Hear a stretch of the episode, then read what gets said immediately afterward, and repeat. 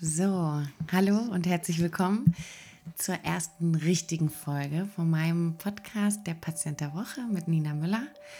Ich freue mich auf jeden Fall über jeden, der das jetzt hört, der nach, dem, nach der ersten Vorstellungsrunde Lust hatte, ähm, mir zu folgen und das äh, sich einmal mit anzuhören. Und ja, jetzt ähm, so langsam weiß ich, was auf mich zukommt. Und ihr bekommt jetzt auch einen Einblick davon, was es in meiner Praxis so zu erzählen gibt oder zu erleben gibt. Ich möchte auch hier noch einmal darauf hinweisen, ich bin Osteopathin, Sportwissenschaftlerin und Heilpraktikerin und möchte mit dem folgenden Beispiel, mit dem ersten Beispiel äh, dieses Podcasts, kein Recht auf Allgemeingültigkeit stellen, weder mit meiner Behandlungsform noch mit meinen, mein, mit meinen Äußerungen. Alles, was ich tue, ist euch die Anatomie näher bringen. Ja, ich möchte, dass ihr versteht, ähm, wie ein Krankheitsbild und die Symptome und die dann daraus ähm, ergründbare Ursache zusammenhängen können. Ich möchte keine kleinen Osteopathen aus euch machen, wobei ich mich natürlich für über jeden freue, der sich für das Feld interessiert. Aber ich möchte euch ein bisschen bewusster machen. Ich möchte äh, für meine Patienten und für meine Zuhörer einen bewussten Umgang mit ihrem Körper und ein, ein Hinterfragen hervorheben, ähm, das in Richtung Ursachenbehebung geht. Ja? Also wir wollen ganz oft darauf hinaus, dass ein Symptom, also ein, ein Krankheitsbild, was ich habe, manchmal gar nichts, also augenscheinlich gar nichts mit der eigentlichen Ursache zu tun hat, wir aber auf den Körper hören müssen. Und da soll es hingehen. Und deswegen habe ich euch als erstes Beispiel ähm, wirklich was, was Spannendes mitbekommen, etwas, was, äh, was viele betrifft oder wo sich vielleicht einige von euch wiederfinden werden. Genau, bevor wir starten, möchte ich äh, dann noch ganz kurz äh, meinen herzlichen Dank an den Christian aussprechen, den Christian Grab, der das Ganze dann jetzt doch dazu äh, gebracht hat, dass es online gegangen ist und dass diese Worte, die ich als Probe Demo-Version aufgenommen habe, tatsächlich hochgeladen wurden. Ähm, ja, danke, dass du es angeregt hast, weil das hat mir ein bisschen Mut gemacht für das, was jetzt kommt. Also, bei mir in der Praxis ist es immer so, dass ich mir vor allen Dingen für die Erstgespräche extrem viel Zeit nehme. Jeder darf erstmal hier ankommen, zur Ruhe kommen. Wenn er möchte, ist mein Hund dabei, den hatte ich schon erwähnt, der Mali. Ähm, aber das ist kein Muss, aber das ist immer eine ganz nette Atmosphäre. Genau, und dann kommt man bei mir an, nimmt Platz auf meinen rosa Sesseln und darf erstmal so den Raum auf sich wirken lassen und dann starte ich mit der Anamnese. Ganz wichtig in, in meinem Aufgabenfeld ist es, einmal alles abzufragen. Ja? Neben medizinischen Vorerkrankungen, die ich einfach wissen muss, weil ich habe euch ja schon ein paar Mal gesagt, dass es immer auch eng mit einem guten Verhältnis zur Schulmedizin steht, einfach, weil ich natürlich wissen muss, okay, ist jetzt hier ein akutes Geschehen oder eine, eine schlimmere Krankheit dahinter oder ist es etwas, was genau auf mein Arbeiten zugeschnitten ist und was wir, was wir beheben können. Und ähm, auch das hat alles Grenzen, aber deswegen ist es eben wichtig, vornherein abzustecken, okay, ich muss die Nebenwirkungen ähm, zum Beispiel der Medikamente, die ein Patient nimmt, kennen. Ich muss, ich muss wissen, was bestimmte Symptome sein können für eine, für eine organische Störung. Und deshalb ist es halt wichtig, dass kein Patient einfach reinkommt, sich auf die Liege legt und äh, ich mache einfach mal, sondern mir ist es wichtig, den Patienten zu kennen. Zumindest den schulmedizinischen Teil. Dann kommt ein ganz wichtiger Teil. Ich muss auch osteopathisch hinterfragen. Ich muss fragen, was ist im Leben so los? Ja, Einklang von Körper, Geist, Seele hört man sehr oft. Aber was heißt das eigentlich? Ja, warum ist es mir wichtig zu wissen, ist mein Patient gestresst? Eine häufige Frage von mir ist es, wie fühlen Sie sich? Wie fühlen Sie sich, wenn Sie jetzt hier sitzen? Viele atmen dann durch und sagen, oh, Frau Miller, ich habe wirklich viel Stress. Und das ist schon so ein erstes Kriterium für mich. Okay, was ist Stress? Was kann Stress mit einem Körper machen? Das wird noch mal eine eigene Folge sein. Aber ähm, es ist eben wichtig, so das Gesamtbild zu sehen. Weiter ist es osteopathisch für mich wichtig zu wissen, okay, was hat diese Person schon erlebt, also auch körperlich. Deswegen frage ich immer, gibt es irgendwelche Traumen? Ja, also sind sie gestürzt?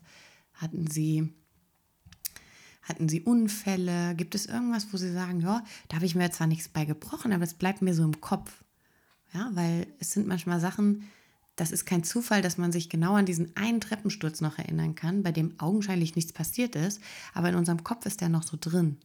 Ob das jetzt die Angst ist, nochmal zu fallen oder ob der Körper einfach rückkoppelt, da ist noch was, vielleicht auch was, was an, an Knochen verschoben ist, was am Fasziensystem verschoben ist.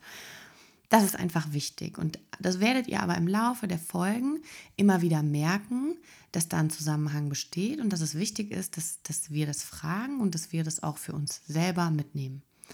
Es ist natürlich auch so, dass wenn hier ein Patient mal reinkommt und der hat Schulterschmerzen, dann ist das auch einfach nur die Schulter. Ne? Also wenn jetzt einer, ich habe oft Handballer hier, und wenn dem einer am Wochenende total in den Arm gegriffen hat, ja, dann brauche ich nicht groß äh, hinterfragen, wie, wo, was, sondern ne, dann war das ein akutes Geschehen und dann ist das die Schulter und dann tut die Schulter weh. Was da vielleicht noch anders im Körper ist, warum die Schulter das nicht ausgehalten hat, ist eine andere Sache. Aber die akute Schmerzbehebung ist in dem Sinne, ist dann einfach vorrangig und dann darf es auch mal nur die Schulter sein.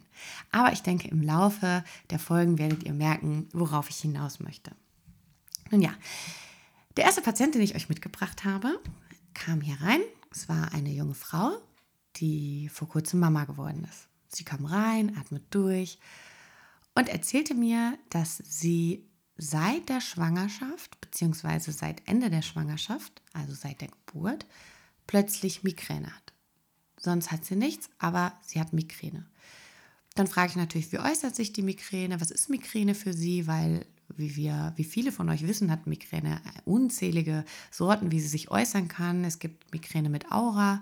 Für alle, die nicht wissen, was das ist, Aura sind quasi Vorzeichen, die damit ein, mit einhergehen mit dem Krankheitsbild. Bei jedem hat die Migräne andere, andere Auswirkungen. Die einen können kein Licht sehen, die anderen können das nicht ertragen und so weiter und so fort. Das heißt, ich unterhalte mich mit ihr und frage, okay, wenn wir dann jetzt wissen, Sie haben eine Migräne, erzählen Sie mir davon. Na, dann hat sie mir halt erzählt, dass das immer mal wieder kommt, aber eigentlich schon fast täglich so ist, dass sie kein Licht verträgt, dass ihr das dann alles zu viel wird und ähm, dass sie das extrem belastet. Ich meine, wir können uns das vorstellen. Jeder von euch, der Kinder hat, weiß, wie schön die Anfangszeit sein kann und dass man das natürlich auch genießen möchte. Aber jeder von euch, der Migräne-Patient oder Kopfschmerzpatient ist, weiß auch, wie schlimm so ein Kopfschmerz sein kann und wie sehr es einen einfach ausnocken kann. Und da kommen wir schon in, das, in die erste Disbalance in unserem Alltag als junge Mutter. Man möchte das genießen, aber man hat Schmerzen. Man ist gestresst, man setzt sich unter Druck, ob man allem gerecht wird. Und der Druck wächst und wächst und wächst. Naja, die Patientin saß hier und hatte wirklich diesen sehnlichen Wunsch, dass das endlich aufhören soll und dass sie sich das nicht erklären kann. Sie hätte das zwar in der, in der Pubertät schon mal gehabt, aber das wäre auch alles weg gewesen. Und jetzt seit der Geburt wäre das so. Die kleine Tochter, die war auch mit dabei. Das finde ich immer ganz schön, dieses ganze Konstrukt behandeln zu dürfen. Und ja, die äh, waren dann eben hier. Und wenn die Patientin mir dann eben erzählt, dass das seit der Geburt ist, können wir natürlich davon ausgehen, irgendwas muss passiert sein. Das heißt, ich frage erstmal, wie war denn Ihre Schwangerschaft? Ja? Die Frau erzählt mir, es war eine super schöne Schwangerschaft. Es gab keine Komplikationen. Das Kind lag schon sehr lange sehr richtig. Okay. Für alle, die nicht wissen, was das bedeutet, sehr richtig. Ich breche das jetzt einfach mal runter. Das Kind lag in optimaler Position. Der Kopf war schon im Becken der Frau. Ähm, es war also in richtig rum zum, zum Schlüpfen sozusagen und ähm, alle haben sich gefreut, ne? weil das Kind hatte sich gut gedreht, gut entwickelt, aber es lag eben schon sehr lange tief im Becken. So, und die Geburt war eigentlich komplikationslos. Es, ist, ähm, es, es, war, es war eine schöne Geburt, es war eine lange Geburt, es war auch eine anstrengende Geburt. Und äh, das Kind wollte dann auch nicht so richtig raus, aber ähm, mit ein bisschen Nachhelfen, mit einer Saugglocke, ist es dann irgendwann auf die Welt gekommen und alles war schön, alles war gut. Die Patientin hatte Schmerzen, die einem nach einer Geburt auch zustehen, nicht übermäßig, keine Komplikationen im Geburtsbericht. Es war alles schön bis dann eben die Migräne eingesetzt hat. Gut. Okay. Dann frage ich sie natürlich weiter, ob sie Medikamente nimmt und sie sagt, ja, die lindern das Ganze aber immer nur kurzweilig. Ja, sie nimmt Schmerzmittel, Schmerzmittel, die uns allen relativ geläufig sind. Aber irgendwie kommt das immer wieder und sie kann das auch immer nur zu einem gewissen Grad unterdrücken. Okay. Gut, dann frage ich sie weiter, ob sonst noch irgendwas ist, ob sie mir etwas über sich erzählen möchte. Und sie sagte mir, dass sie eigentlich eine sehr entspannte Person ist und sich total über das Kind freut und sehr glücklich ist. Sie fühlt sich auch nicht gestresst, aber die Kopfschmerzen belasten sie. Gut. In dem Moment hatte ich natürlich eine Vorahnung. Ist nicht immer ganz gut, weil eigentlich geht es eben darum, wie hat ein Patient das letzte Woche so schön gesagt, Frau Müller, Sie sehen ja mit Ihren Händen. Ja, er meinte das Fühlen, weil ganz oft fasst man den Körper an und guckt einfach mal, wo ziehen mich die Faszienzüge hin, was kann ich so feststellen, gibt es Verhärtungen, gibt es Auffälligkeiten, gibt es Hautrötungen und so weiter. Aber in diesem Fall habe ich mir allein schon anhand der Anamnese gedacht, oh, ich denke, ich weiß, was es sein könnte. Okay, dann die Patientin, bei mir ist es dann so, wir unterhalten uns in Ruhe, dann gehen wir aus meinem Büro raus ins Behandlungszimmer und dann nimmt die Patientin Platz, ganz entspannte Position und ich gucke mir das Ganze an. Dann habe ich gesehen, relativ auffällig, die Patientin hatte eine eingeschränkte Beckenbewegung beidseits. Das heißt, ich konnte sowohl die rechte als auch die linke ähm, Beckenkamm, also die Hüftschaufeln, nicht so gut bewegen. Es war alles relativ festgezogen. Okay, ich hatte also eine hohe Spannung im Unterleib, was ja mal sein kann nach einer Geburt. Ja, es geht viel in die Rückbildung und ähm, naja, ich habe den Körper dann so durchgecheckt, habe mir meine Notizen gemacht. Das mache ich manchmal schriftlich, manchmal auch so im Kopf und fasse das später zusammen. Und ähm, dann habe ich mir weiter die Strukturen angeguckt. Ich habe mir das Zwerchfell angeguckt. Das Zwerchfell wird eine unglaubliche Schlüsselfunktion noch in meinen Behandlungen haben, in der Osteopathie generell, aber auch in diesem Podcast. Dem widmen wir eine ganz eigene Folge. Für alle, die, die allerdings nicht wissen, was das Zwerchfell ist. Zwerchfell ist eine Muskelplatte, die zwischen der Lunge und den Oberbauchorganen liegt. Grob gesagt. Ja, also am am Rippenrand ansetzt, durchzieht bis zur Wirbelsäule nach hinten und wie wenn ähm, so ein Magier eine Frau zerschneidet, das kennen wir alle, dann lassen die von oben so eine Riesenplatte runterfallen oder ein Riesenmesser und schneiden einmal durch und in etwa so verläuft das Zwerchfell, ja, dass man sich das mal so ein bisschen vorstellen kann. So, ähm, das habe ich mir auch angeguckt und dann bin ich natürlich, die Frau kommt mit Kopfschmerzen und ich ähm, habe mir natürlich auch den Kopf einfach mal angeguckt. Und mit angucken meine ich natürlich nicht, dass ich mir angeguckt habe, ob die Frau ein besonders schönes Gesicht hatte, sondern ich gehe hin, die Patientin liegt und ich ähm, fasse ihren Kopf an, lege ihren Kopf in meine Hände und überprüfe den Übergang von der Halswirbelsäule zum Kopf. Eine der aller, aller wichtigsten Schlüsselpositionen. Ja? Denn was passiert in unserem Kopf? In unserem Kopf sitzt ein riesengroßes, ganz, ganz wichtiges Organ, das menschliche Gehirn. Und das muss immer gut versorgt sein. Und das heißt, es muss nerval gut versorgt sein, aber es muss auch ähm, arteriell und venös gut versorgt sein. Das heißt, wir brauchen einen guten Zufluss von arterielles Blut, ja, also Blut, was mit Sauerstoff direkt von Herz und Lunge an den Kopf gehen. Das brauchen wir, damit das Gehirn Nahrung hat. Mit viel Sauerstoff kann es gut leben, gut arbeiten. Aber wichtig ist eben auch der Rückfluss. Das heißt, das muss auch wieder daraus. Wenn ich jetzt also eine extreme Blockade, in der Osteopathie sprechen wir oft von Blockaden, wenn irgendwo ein Fluss gestört ist. Wenn ich also eine extreme Blockade zwischen meiner Wirbelsäule und dem Kopf habe, habe ich da schon mal so den ersten Engpass, der behoben werden muss. Ja, denn die Patientin klagt über Kopfschmerz, der sie zermürbt, der sie anstrengt. Das heißt, irgendwas stimmt ja nicht.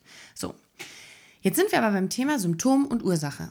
In dem Moment, wo die Patientin mir von Migräne und starken Kopfschmerzen erzählt, ist das nur das Symptom. Ich weiß noch nicht, wo es herkommt, aber ich kann spüren mit meinen Händen, weil ich sie eben an dieser Position, also an dieser, doch an dieser Position ähm, arbeiten kann, spüre ich, dass eine extreme Spannung dort ist. Sowohl von den Muskeln als auch von den Faszien, als auch von den Gefäßen und dem Gewebe. Alles ist extrem angespannt. Der Körper ist ein Phänomen, wenn es darum geht, ähm, mit Schmerzen umzugehen. Das heißt, wenn es irgendwo Schmerzen gibt, möchte er es schutz, schützen und wir haben ganz schnell diese Anzeichen von Muskelverspannung. Ja, die Muskeln ziehen sich zu.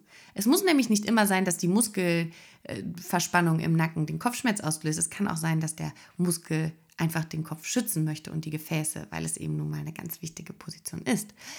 Für mich war es jetzt aber ähm, an der Zeit, herauszufinden, warum haben wir da oben diesen Engpass? Also was genau zieht denn da oben den Kopf so eng auf die Wirbelsäule, dass die Durchblutung, dass die nervale Versorgung, dass das Gewebe gestört ist.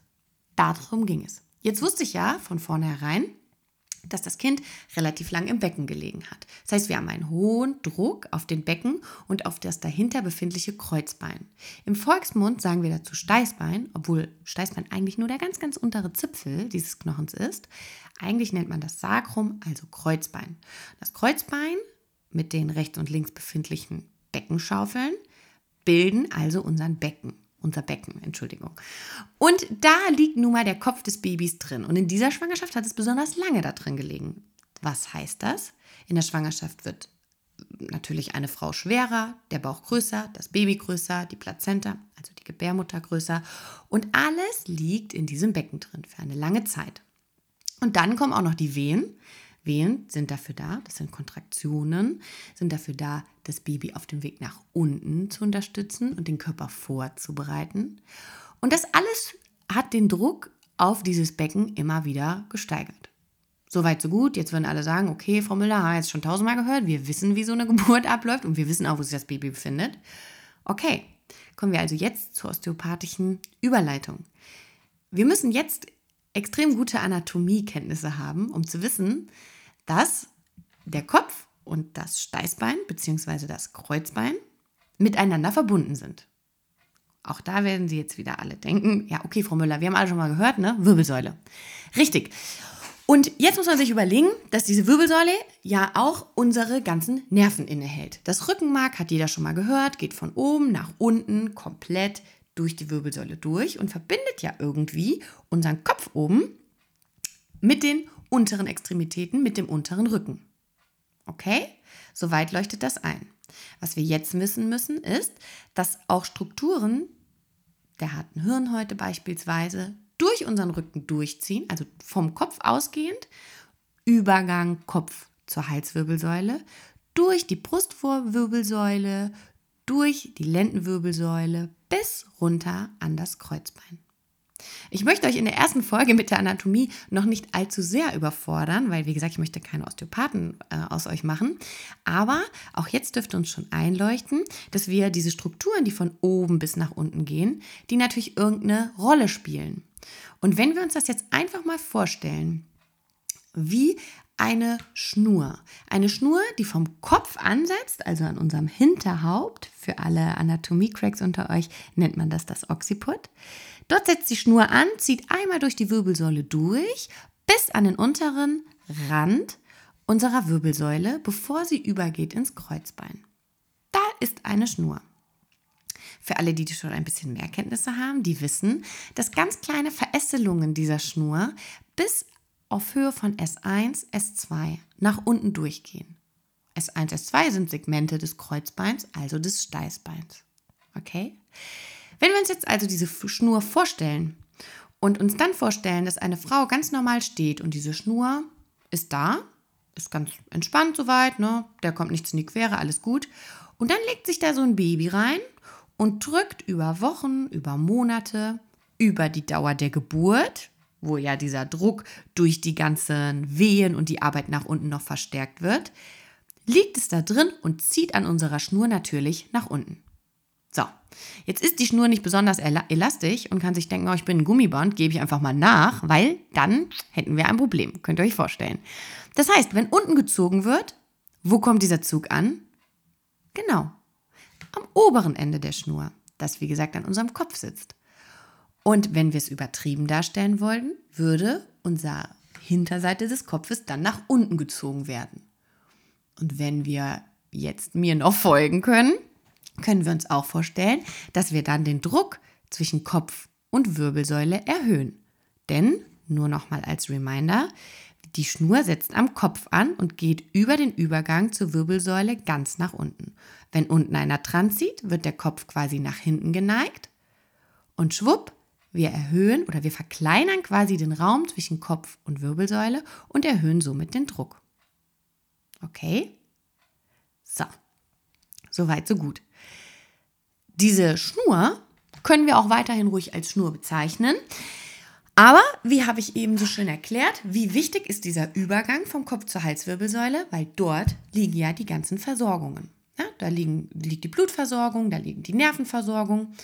Und naja, die fühlen sich jetzt nicht so gut, wenn der Kopf sich einfach nach unten neigt und sagt, naja, sonst habt ihr den Platz, den minimiere ich jetzt einfach mal auf ein Drittel des Platzes, sieh zu, wie du klarkommst.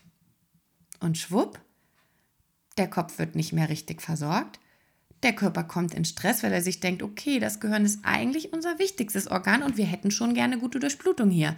Also erhöhen wir das mal alles und dann kommen wir da eben zu dieser Engstelle und der Kopfschmerz ist da. So. Jetzt müssen wir das mal kurz sacken lassen, weil ich weiß, dass das viel ist. Und ich meine, wir studieren nicht alle umsonst so lange und äh, trainieren uns das alle an. Und ihr müsst es ja auch nicht in, in kompletter anatomischer Vielfalt verstehen. Aber ihr müsst euch einfach mal ganz kurz vorstellen, dass der Körper ein komplett in sich geschlossenes Konstrukt ist. Und wenn ich unten, nochmal, das, das, das Schnurbeispiel, wenn ich unten an der Schnur ziehe, gibt es oben eine Regression. Und in diesem Fall war das eben, dass der Kopf nach unten gezogen wird. So, jetzt werdet ihr euch denken, okay, alles schön und gut, aber wie weit ist das denn hergeholt? Ich habe ja noch nie eine Schwangere nach der Geburt gesehen, die komplett ihr Kinn in die Luft streckt, weil der Hinterkopf nach unten geschoben wird und ähm, sie überhaupt nicht mehr sprechen kann und den Kopf nicht mehr drehen kann, weil irgendjemand an dieser Schnur zieht. das ähm, ist wahr, das stimmt, so sieht man keinen, denn der Körper ist ein Phänomen und kann extrem viel ausgleichen. Das tut ihm nicht immer gut, weil das bedeutet natürlich, dass irgendwo irgendwann Stress entsteht. Aber dieses Beispiel mit der Schnur ist natürlich eine extreme Übertreibung. Was wir als Osteopathen oder als Anatomen natürlich wissen, ist, dass wir von ganz feinen Strukturen reden. Ja, der Kopf wird nicht wirklich komplett nach hinten gezogen, sondern es geht um die Faszieninformation, die geliefert wird. Und es geht um, um ganz, ganz Millimeterarbeit, sogar Dinge, die man auf dem MRT nicht sehen würde, weil es eben einfach um den inneren Zug geht. Aber leider muss ich das diese Folge noch ganz oft sagen. Ihr werdet das im Laufe des Podcasts immer wieder verstehen, wenn wir mal da reinkommen. Aber es ist eben ein gutes Beispiel, um einmal zu sagen, okay, wie schön ist das, dass der Körper so ein Konstrukt ist, dass das so zusammenhängt und dass ich einfach darum wissen muss. Das heißt, wenn wir zusammenfassen, die Patientin hat den Kopfschmerz, weil sie über lange Zeit einen Druck im Becken, einen hohen Druck auf das Steißbein, für alle, die es schon ein bisschen weiter sind, Kreuzbein, ausgeübt hat. Ja? Und dann kommt es eben zu Stress in der oberen Wirbelsäule. Und dann ist die Versorgung nicht so gut der Kopfschmerz ist geboren. Ja, spannend, ne? Hierzu bleibt natürlich zu sagen, dass das mein Patientenbeispiel war. Bei meiner Patientin war das genauso. Ich habe das dann behandelt, ich habe den Strukturen Raum gegeben, ich habe natürlich an der Ursache erstmal gearbeitet. Also ich habe mir das kleine Becken genommen, ich habe die äh, Lendenwirbelsäule genommen, um damit zu arbeiten, um das ganze System zu entspannen und dem Körper zu zeigen, okay, hier ist kein Druck mehr, hier ist kein Baby mehr drin, du kannst jetzt loslassen. Ja, wir brauchen diese hohe Spannung nicht mehr. Der Körper, wie ich eben auch erzählt hatte, möchte immer mit Spannung alles zusammenhalten, ne? weil er ja eben diesen großen Schmerz im unteren Rücken nicht wollte. Das heißt, wir zeigen ihm jetzt einfach, entspann dich, das ist alles nicht mehr notwendig. Dann entspannt man die Wirbelsäule, dann geht man an den Kopf, dann arbeitet man an der Halswirbelsäule, man arbeitet auch an dem Kopf. Ja, das ist dann der sogenannte kraniosakrale Teil, also der Teil, in dem man mit Schädelplatten und dem ganzen Schädel als Konstrukt arbeitet. Aber auch dazu kommen wir noch. und ähm, ja, so gibt man dem Körper Stück für Stück von der Ursache bis zum, to zum Symptom, mein Gott, was ist heute los? Bis zum Symptom Entspannung und nimmt diesen Faszienzug raus, damit eben der Kopfschmerz gehen kann, weil wenn die Ursache behoben ist, dann schafft der Körper das ja locker, die Symptome gehen zu lassen. Okay? Genau, und dann behandelt man das durch die Patientin liegt dabei ganz ruhig. Das hat nicht viel mit Schmerzen zu tun im eigentlichen Sinne, sondern das ist eine ganz angenehme Behandlung. Und dann ähm, steht die Patientin auf danach. Man guckt einmal, dass sie sich ganz gut fühlt, fragt, wie es ihr so geht. Und dann lässt man den Körper mal machen. Das heißt, die Behandlung ist für mich an diesem Punkt zu Ende, indem ich ordentlich an der Ursache gearbeitet habe. Oft geht man die Strukturen, die damit zusammenhängen, noch durch, behandelt die, aber alles ganz, ganz minimal, denn noch einmal auf meine erste Folge zurückzukommen, wir wollen ja dem Körper das zurückgeben, was er verloren hatte. Und in dem Moment hatte er verloren, was es heißt, oder doch in dem Moment hatte er aus den Augen verloren, diese, die, die Durchblutungs- und die nervale Ansteuerung des Kopfes aufrechtzuerhalten. So, indem ich ihm also die Ursache nehme, den Druck aus dem kleinen Becken rausnehme, hat er Zeit, sich wieder in seinen gewohnten Fluss zu begeben und sich zu sortieren. So. Ich weiß, es ist fürs erste Mal ganz viel und man denkt sich jetzt, okay, äh, Nina, damit kann ich gar nichts anfangen. Aber ihr könnt bestimmt was damit anfangen, wenn ihr es ein bisschen sacken lasst. So mache ich das auch. Ähm, in, in speziell diesem Fall war es dann so, die Behandlung war abgeschlossen. Wir haben eine, eine ganz wichtige Hausaufgabe mitbekommen und die war es, dass ich der Patientin gesagt habe, passen Sie auf, wenn ich das jetzt hier alles regle, wird das für den Körper anstrengend, also brauchen wir Energie im Körper. Ihre Hausaufgabe ist es also, bitte steigern Sie Ihren Wasserverbrauch am Tag. Ja? Mehr Wasser trinken, dem Körper Energie geben, Durchfluss möglich machen, damit die Versorgung jetzt auch gewährleistet wird. Ja? Damit der ganze Fluss, die Durchblutung im Körper angeregt werden kann.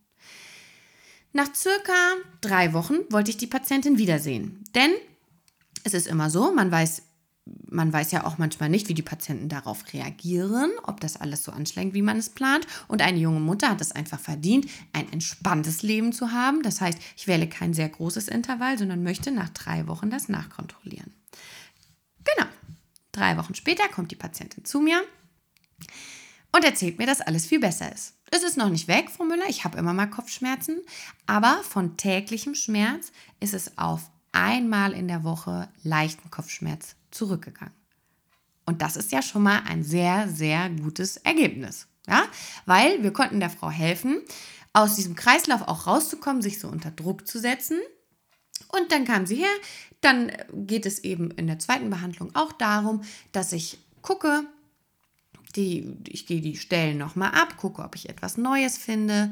Und wenn ich sage gucke, dann meine ich eigentlich fühlen. Aber ähm, jeder, der schon mal in der Behandlung war, weiß, was das äh, damit zu tun hat. Jeder, der noch nicht in der Behandlung war, sollte es mal ausprobieren. Und ähm, ja, dann habe ich auch bei der zweiten Behandlung das eben nochmal alles durchgeprüft. Und ähm, ja, dann gibt es den nächsten Termin erst in zwei, drei Monaten, denn soweit sollte das Problem behoben sein. So. Ich habe natürlich jetzt versucht, das in der ersten Folge relativ human, human zu halten für euch alle und das ein bisschen runtergebrochen. Da spielt bestimmt immer noch mehr noch mehr zu so einem Krankheitsbild mit hinein. Aber das Wesentliche haben wir genannt. Wir hatten ein Problem, den Kopfschmerz.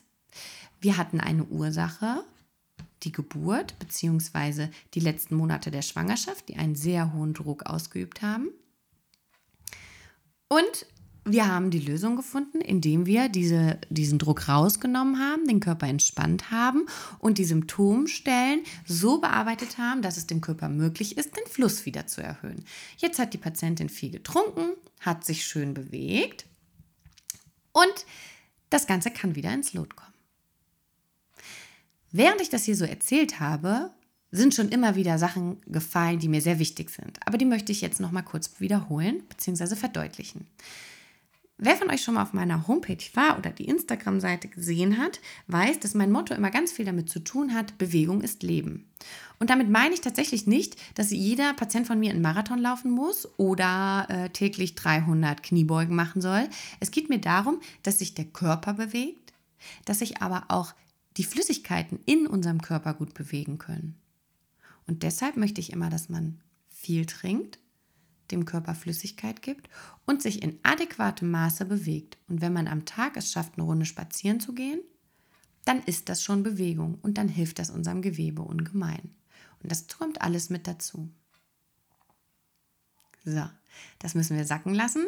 Ich habe mich sehr gefreut. Die ähm, Patientin war damals sehr, sehr glücklich, könnt ihr euch vorstellen. Ja, sie konnte die Zeit mit ihrem Baby genießen und während ich das erzähle, bekomme ich auch einfach ein Leuchten in die Augen, weil ich das ganz toll finde, dieses Mutter-Tochter-Konstrukt ähm, behandeln zu dürfen, weil wenn man Spannungen aus der Mama rausnimmt, ne, dann die Kinder merken das, die sind dann auch entspannt und dieses Leuchten in den Augen, was die Patientin dann hat, wenn sie wieder reinkommt und sagt, Frau Miller, es geht mir so gut und wir haben so eine schöne, entspannte Zeit, das ist eigentlich das Aller, Allerschönste daran.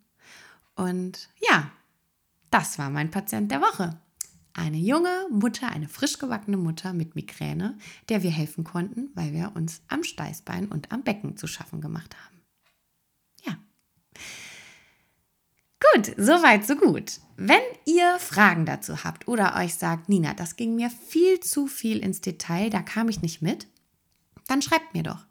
Schreibt mir eine Nachricht, lasst es mich wissen. Wenn ihr jetzt aber sagt, nee, Nina, also ich bin ja vom Fach und ich weiß gar nicht, welche Struktur du da meintest, schreibt mir auch. Ich kann das gerne in der nächsten Folge nochmal aufgreifen. Gar kein Problem.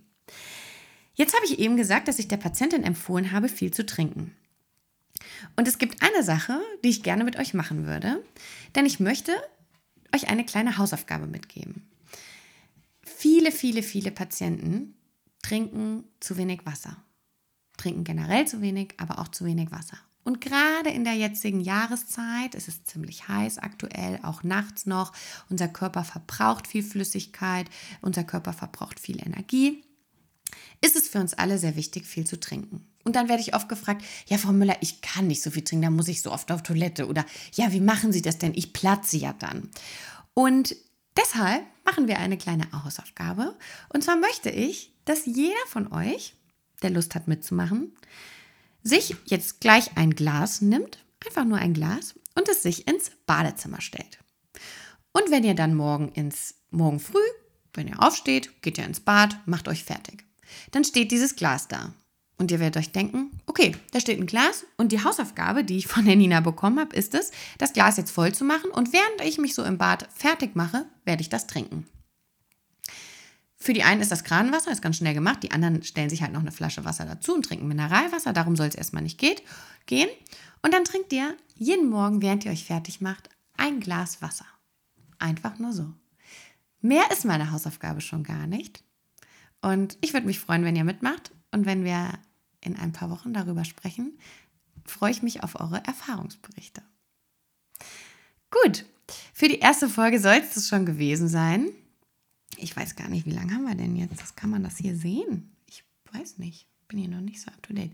Ja, dafür, dass zehn Minuten geplant waren und es jetzt eine halbe Stunde ist, würde ich sagen, habe ich, habe ich, liege ich gut in der Zeit.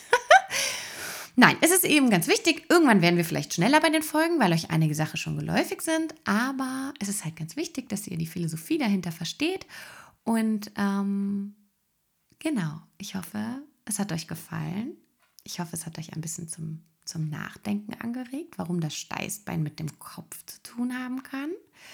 Und ähm, ja, vielleicht gibt es auch die ein oder andere äh, junge Mutter oder auch eine Mutter, die äh, schon ältere Kinder hat, die sagt, ja, das war bei mir damals auch so und ähm, das vielleicht jetzt nochmal checken lassen möchte. In diesem Sinne, denkt dran, das war nur ein Beispiel. Das war der Schlüssel zum Erfolg bei meiner Patientin, bei der Patientin, die ich angefasst habe, bei der ich gefühlt habe, was los war und bei der das nun mal der Zusammenhang zwischen Symptom und Ursache waren. Das sind bestimmt, das ist das keine, keine, kein Goldstandard für eine Migränebehandlung. Und ähm, man kann vielleicht oder leider auch einigen Menschen dabei dann nicht helfen. Aber in diesem Fall hat es gut geklappt. Und mit dieser Info möchte ich euch jetzt allen einen schönen Tag noch wünschen. Viel Spaß bei unserer Wasser-Challenge, bei der Hausaufgabe, jeden Morgen beim Fertigmachen ein Glas Wasser zu trinken. Macht's euch fein, bewegt euch ein bisschen und ich freue mich, wenn ihr bei der nächsten Folge wieder dabei seid. Bis dahin, habt eine schöne Zeit.